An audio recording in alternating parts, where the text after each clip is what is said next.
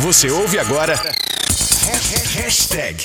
Sua tag diária de informação sobre tecnologia, inovação e criatividade, cinema, streaming e muito mais. Hashtag. Hashtag. É isso aí, senhoras e senhores, meninos e meninas, sintonizado nesse finalzinho de tarde de terça-feira, 8 de setembro, agora 5 horas. Três minutinhos para você que está aí na sintonia ou para você que está ligando o seu rádio agora.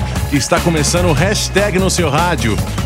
O hashtag que é aí a sua tag diária de informação sobre ciência e tecnologia, inovação e criatividade, cinema e streaming e muito mais, né? Temos bastante quadros no hashtag e ao longo da semana a gente vai acionando as hashtags interessantes no seu rádio. E como de praxe, a gente sempre começa a falar sobre tecnologia e quando o assunto é interessante, merece uma hashtag. Hashtag.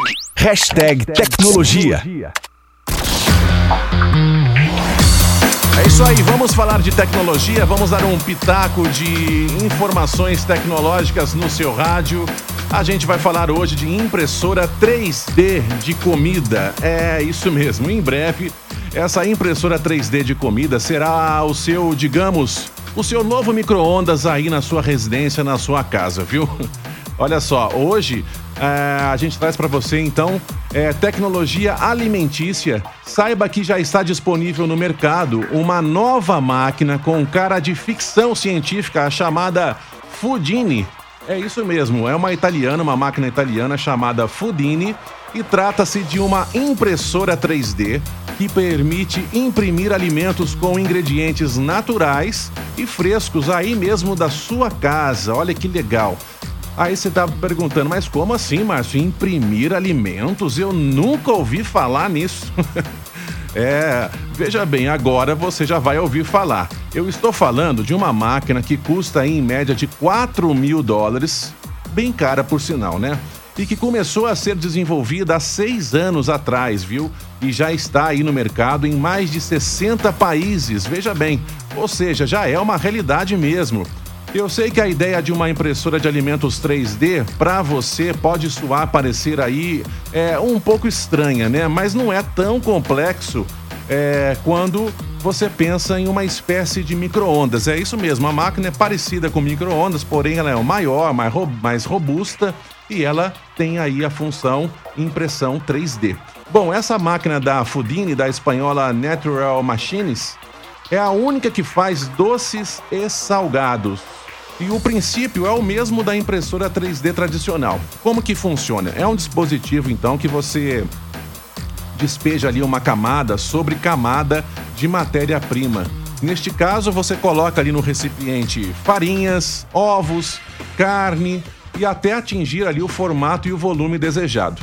Conectada à internet, essa, esse equipamento, né, essa máquina, essa impressora 3D da Fudini, a máquina baixa receitas e diz quais ingredientes devem ser colocados em suas cápsulas, ou seja, é uma máquina completamente inteligente, integrada na internet. Você quer fazer uma receita lá especial, a máquina já baixa a receita ali na internet e você coloca apenas os ingredientes e a máquina faz tudo. Olha que legal, né? No monitor dessa máquina, né? Você deve estar imaginando ainda um micro-ondas, mas podemos continuar nessa linha de raciocínio imaginando mesmo um micro-ondas, só que uma, um micro-ondas né, na, no, no, formato aí de impressão 3D. No monitor ali, naquela telinha digital que você está acostumado a digitar no seu micro-ondas, no caso aqui dessa máquina da Fudini impressão 3D, há uma lista de múltipla escolha, ou seja, ah, eu quero fazer um ravioli de abóbora com queijo. Aperta o botãozinho ali. Ah, eu quero fazer um hambúrguer hoje. Aperta o botão de hambúrguer. Quero fazer uma pizza. Aperta o botão da pizza. Ah, não, eu prefiro lasanha. Aperta o botão da lasanha. Você já imaginou? Essa máquina aí, 3D, impressão 3D na sua casa, você coloca os ingredientes que você quer e a máquina faz tudo sozinha? Pois é, sobre esses itens, e aí depois que você seleciona a, a sua escolha, né, a função, é só clicar no botão imprimir e pronto. A máquina vai dar um jeito lá de misturar tudo, de fazer, de colocar o formato, tudo para você. Olha que altíssima tecnologia, não? Já imaginou no futuro próximo você com uma máquina dessa? Bom, saiba, né, que você está no futuro, mas esse futuro já é realidade desde o segundo semestre de 2014, viu? Quando já chegou ao mercado a primeira leva dessas impressoras 3D voltadas à cozinha. Bom, além de dois modelos, há ao menos cinco protótipos sendo testados aí em centros de pesquisas que poderão mudar a nossa relação com a comida. O objetivo, segundo a Lineri Cooksman, uma das fundadoras da Natural Machines, ela disse o seguinte, ó, é que essa máquina de alimentos 3D, ela vai assumir as partes difíceis, né, ao se preparar uma comida saudável. Então, para quem não manja nada vai ser como se diz o ditado, uma mão na roda para pessoa que não manja de cozinha. Bom, e ela, a Linette Kuxman, essa fundadora da Natural Machines, ela disse o seguinte também, ó, ela alerta que cerca aí de 80% das massas prontas que você compra no supermercado tem aí um nível alto de conservantes, o que é verdade. Então, com a impressão em casa, você usa ingredientes naturais. Bem legal, né? Bem bacana essa alta tecnologia que eu trago para você nessa informação, nessa matéria. E pode ter certeza absoluta que num futuro é, bem próximo você vai ficar sabendo de algum vizinho que vai falar para você: olha, comprei uma impressora 3D. Como se compra um micro-ondas hoje na, nas lojas, né, nos magazines? Você vai ficar curioso por essa. Tenho certeza que logo, logo é, tem aí empresas é, conhecidíssimas por você que já está trabalhando em protótipos de impressora 3D e no futuro bem próximo você vai ver essas impressoras sendo é, vendidas por aí e aí você vai lembrar, nossa, eu já ouvi essa matéria no programa Hashtag. Bem legal, né? Essa é a matéria de tecnologia que eu trago para você aqui dentro do quadro. E como sempre, como de costume, a gente faz um link ainda dentro da área de tecnologia. A gente abre um outro assunto que é esse aqui, ó. Hashtag Hashtag Ciência e Tecnologia. Bom, já nesse quadro, como sempre, o quadro Ciência e Tecnologia, a gente trata de assuntos também tecnológicos, porém é, a gente descobre aqui o que estudantes, professores e no âmbito educacional do Brasil todo estão estudando, estão inovando, estão produzindo novas tecnologias. E o que eu trago para você aqui é que estudantes de Minas Gerais, aqui do nosso estado, estão pesquisando como reaproveitar restos de jeans na construção civil. Olha que legal! Um grupo de estudantes da cidade de São João Nepomuceno, aqui em Minas Gerais, desenvolveu uma tecnologia para transformar restos de jeans da indústria têxtil em paredes, né, em muros na construção civil. E você vai ficar sabendo mais detalhes na reportagem da Beatriz Evaristo, que traz uma matéria super interessante sobre esse tijolo jeans. E eu convido a você para que a gente ouça juntos agora. Do lixo à construção civil, restos de jeans da indústria têxtil podem virar paredes graças à ideia inovadora de um grupo de estudantes da cidade de São João Nepomuceno, no interior de Minas Gerais. A equipe, formada por oito alunos do oitavo ano do ensino fundamental ao segundo ano do ensino médio do SESI Senai, desenvolveu um projeto de reaproveitamento das sobras da confecção de roupas para a produção de tijolos. A pergunta é: por que jeans? O estudante Bernardo Siqueira, de 13 anos, que participou da pesquisa, tem a resposta. Primeiramente, porque jeans é um material muito abundante na nossa região porque a indústria foca em vestuário. E também porque o jeans é um material mais bruto, então ele não pode ser transformado em estopa. A gente também conseguiu dar um descarte mais ecológico para esse produto que seria descartado na natureza. Para produzir o tijolo ecológico, a equipe acrescentou 15% de aparas de jeans à massa usada para a fabricação do tijolo de concreto. O professor Rangel Zignago um dos orientadores do projeto, conta o passo a passo da produção. Recolhemos essas aparas, a gente conseguiu passar por uma máquina para picotar, para ficar um pouquinho menor, para ficar fácil de misturar no tijolo. E aí nós fizemos o primeiro teste, que foi misturar essas aparas de jeans no traçado original do tijolo. Então, a princípio, a gente não tirou nada do traçado original, nenhuma matéria-prima, apenas acrescentamos essa. Depois de sete dias, o protótipo ficou pronto, né? Os protótipos, a gente tem vários aqui já, e aí iniciamos os testes. A solução para o descarte de resíduos sólidos levou dois meses para ser concluída. Nos primeiros testes, o novo tipo de tijolo apresentou uma boa resistência, com um terço do tempo de secagem ideal, chegando a suportar 7 toneladas e meia. O produto ficou um quilo mais leve que o comum. Além disso, o tijolo de jeans também pode tirar um peso do orçamento da construção civil, de acordo com o professor Rangel Zignago. A unidade ela sai em torno de 12 centavos mais barato que o tijolo convencional.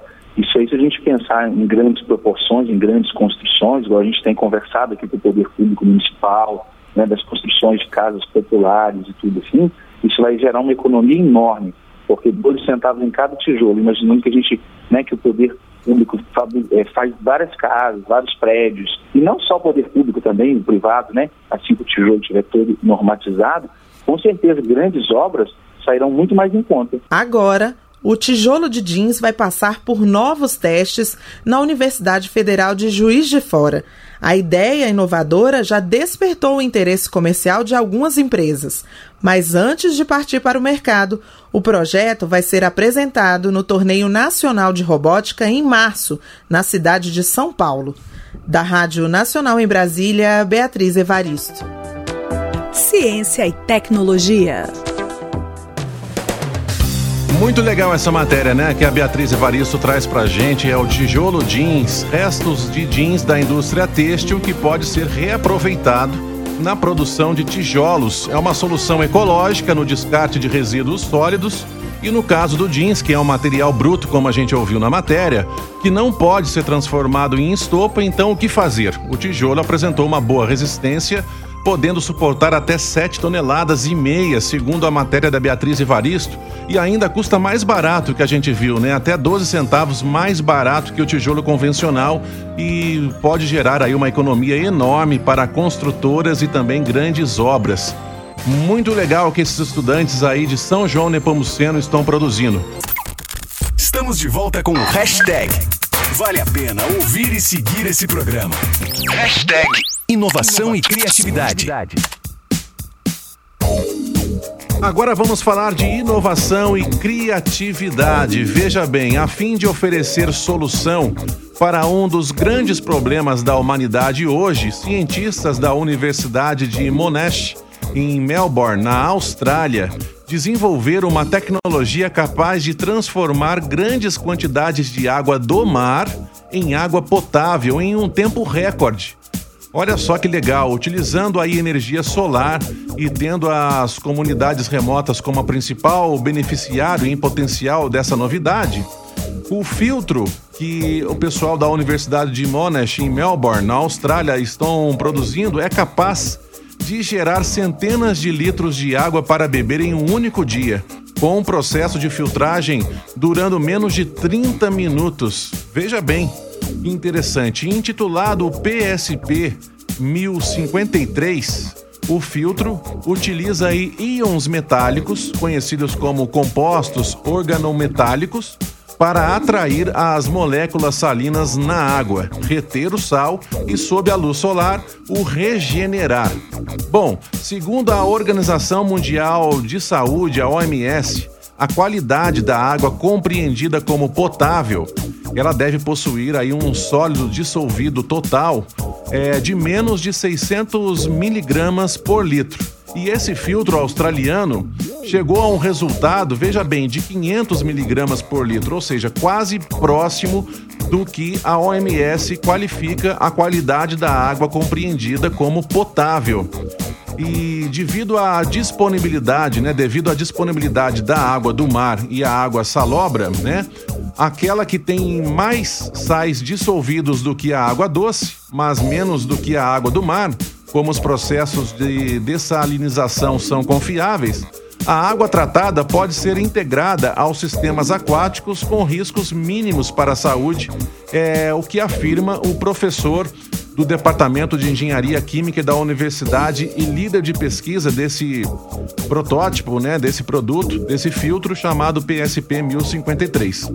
A OMS também oferece a dimensão do problema do acesso à água potável, veja bem, segundo a organização, a OMS, uma a cada três pessoas no planeta não possui acesso direto à água potável. Ou seja, mais de 2,2 bilhões de pessoas não possuem serviço de água potável. Isso é muito triste, né? E 4,2 bilhões de pessoas não possuem acesso a serviços sanitários seguros. E ainda completa dizendo que 3 bilhões de pessoas não possuem meios para manter a básica higiene correta das mãos. Olha que triste realidade e um problema mundial, né? Que temos nós seres humanos que resolver.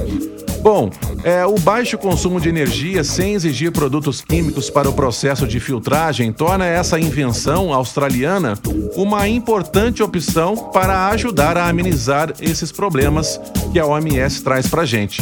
Esse filtro ainda está disponível em produção massiva e a expectativa é que a produção industrial diminua o alto custo do material sintetizado em laboratório para sua fabricação bem legal, né? O que esses estudantes, aliás, melhor, corrigindo, esses cientistas da Universidade de Monash, em Melbourne, na Austrália, que estão aí desenvolvendo essa tecnologia capaz é, de transformar grandes quantidades de água do mar em água potável em tempo recorde. Se isso realmente for para frente, né, esses filtros, como disse aqui no final da matéria, é, estão sendo em produção massiva, a gente espera que esses números que a OMS traz para gente, né, que essas 2,2 bilhões de pessoas que não possuem serviço de água potável, 4,2 bilhões de pessoas que não possuem acesso a serviços sanitários seguros e ainda, infelizmente, 3 bilhões de pessoas que não possuem meios para manter a básica higiene correta das mãos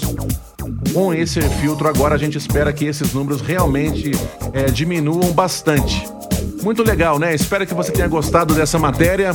Essa é a intenção desse quadro, né? Inovação e criatividade. A gente traz produtos, bens, serviços, pessoas, estudantes, cientistas que estão fazendo a diferença no mundo e uh, espero que inspire a você também a fazer a diferença onde quer que você esteja ouvindo esse programa e pensando diferente, a gente vai modificando o mundo, claro, sempre pensando em pró de outras pessoas ou então facilitando a vida de outras pessoas. Beleza?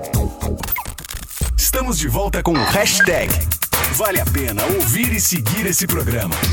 Hashtag, hashtag cinema e streaming. Vamos falar de cinema e streaming. Eu tenho dicas para você. Ah, na verdade, é uma dica, uma informação do que vem por aí. Veja bem, lembra daquele bonequinho bonitinho que você ama, o Chuck, o brinquedo assassino? é, eu sei, ele não é bonitinho assim não, ele dá medo, né? Veja bem, tem novidade então para você que curte terror. Foi anunciada uma série. Veja bem que legal, uma série sobre o Chuck, o brinquedo assassino. Essa produção, essa série do seriado começa no ano que vem, tá? E as gravações vão rolar lá no Canadá. A série do Chuck ainda não tem data prevista de lançamento e o primeiro filme do Brinquedo Assassino, lembrando, ele foi lançado em 1988. E desde então a história ganhou vários outros longas e personagens, como a noiva de Chuck e até o filho de Chuck, né? Bom, esse longa, essa série mais recente do boneco é o Brinquedo Assassino, né, de 2019, e tem aí o trailer também por aí. E agora vai rolar uma série, cara. Olha que legal essa série que foi anunciada sobre o Chuck, o brinquedo assassino, que vai ser gravada lá no Canadá, mas ainda não tem data prevista de lançamento. Para você que é fã dos filmes, né? O Brinquedo Assassino de 2019, ou então o Brinquedo Assassino que foi lançado lá em 88, A Noiva de Chuck, O Filho de Chuck. Para você que é fã de terror, então fica aí aguardando ansiosamente que essa série que vai virar série agora, né? O Chuck, o Brinquedo Assassino, vem aí logo logo. É uma produção que vai chegar aí na Amazon, tá bom? Bom, vamos falar de outro documentário que já era para ter estreado, mas tem certas personalidades que estão enrolando aí, viu? Desde 2015, veja bem, a Filme 45 está produzindo um documentário sobre a Rihanna, que vai se chamar Rihanna Volume 1 ou Volume 1. Em uma entrevista com o site, o Collider, o diretor é, deste, dessa produção, né, o Peter Berg, ele afirmou que o documentário será lançado pela Amazon também em julho do próximo ano. E ele disse o seguinte: veja bem, a Amazon vai lançar uh, no verão do ano que vem, esperançosamente em torno do 4 de julho do ano que vem, isso no verão americano, tá? Foi uma jornada realmente épica os últimos quatro anos com ela, com a Rihanna. O Peter Berg, o diretor, ainda justificou a demora para finalizar esse projeto. Segundo ele, todos os dias a Rihanna se envolve em novos negócios, o que o impede, né, de encerrar a produção. Então, ou seja, tem que respeitar a agenda da queridíssima morena gatíssima da Rihanna. Não tá fácil gravar com ela não, viu? Nem o produtor tá conseguindo aqui agenda com ela. Segundo ainda o diretor e produtor, ele completou dizendo o seguinte: veja bem, ela é uma mulher notável, que todos os dias parece crescer e se ramificar em novos negócios, em novos empreendimentos a um ritmo que é quase difícil de acompanhar. Então, toda vez que pensamos que vamos terminar o filme e lançá-lo, ela faz algo como começar uma linha de moda com Fenty, ou então a sua linha de lingerie, ou então a sua linha de cuidados com a pele. Enfim, tá difícil, viu? vamos torcer aí assim que a Rihanna abrir uma agendinha para terminar essa produção aí. É, portanto, fica aí esse pré-lançamento mais ou menos confirmado pelo produtor no verão americano de julho do ano que vem, que para nós aqui vai ser inverno. Tá bom? Essa é a informação que eu trago para você de cinema em streaming. Você ouviu Hashtag, sua tag diária de informação. De segunda a sexta às 5 da tarde. Até o próximo hashtag.